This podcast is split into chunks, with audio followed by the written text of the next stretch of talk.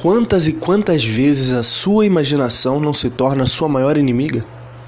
Na prática, isso é algo muito comum.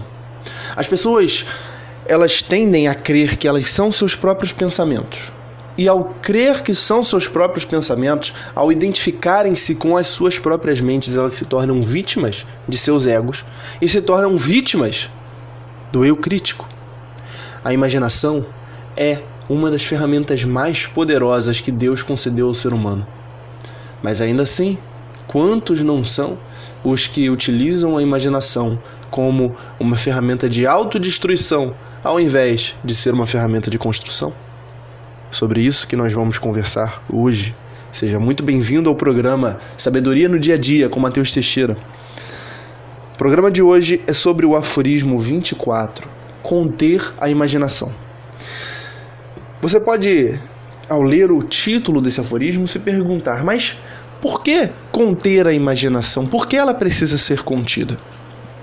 Com conter, você precisa ler, controlar manipular, talvez, direcionar. É isso que Gracian quer dizer, porque você, com certeza, já teve na sua vida uma experiência no qual a sua imaginação te destruiu. Todos nós, talvez, façamos, digamos, uma prova e a gente acaba indo mal nessa prova.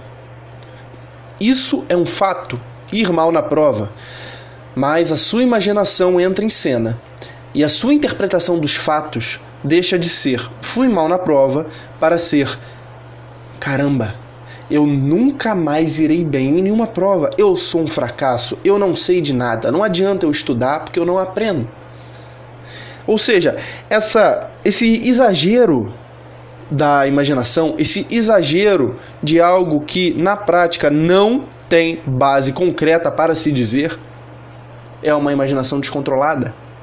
É uma imaginação destrutiva. Existe sim um controle sobre a sua imaginação que é entender quando você de fato está imaginando e quando você está sofrendo uma imaginação por parte do seu eu crítico. E você precisa ter esse essa noção. Tem um vídeo no meu canal do YouTube, se você pesquisar lá, Eu Crítico, Matheus Teixeira, você vai encontrar, tem um vídeo falando exatamente sobre isso. A razão pela qual você não consegue fazer quase nada na sua vida é o fato de você ter um eu crítico muito forte. E o seu eu crítico, ele não é de fato você, ele não é a sua consciência, o seu eu crítico é uma parte da sua mente que existe com uma função, uma função importante, a função de te proteger. Mas ele descontrolado, ele começa a destruir as suas próprias possibilidades de conseguir qualquer coisa. O eu crítico, ele é aquela partezinha da sua mente que toda vez que você vai fazer alguma coisa, ele vai te criticar para tentar te proteger. Mas se você ficar só nela e você começar a dar cada vez mais munição para o eu crítico, você vai ser destruído pelas suas próprias armas. Quando você estiver se criticando de forma exagerada, quando você estiver imaginando cenários apocalípticos por conta de um fato isolado, se pergunte se você falaria a mesma coisa para um amigo seu, para uma pessoa que você de fato se importa, uma pessoa que você ama. Se pergunte, por exemplo, se um amigo seu falhasse numa prova, se você diria para ele que ele é um fracassado e nunca mais vai conseguir fazer nada, que ele é burro e não adianta ele estudar?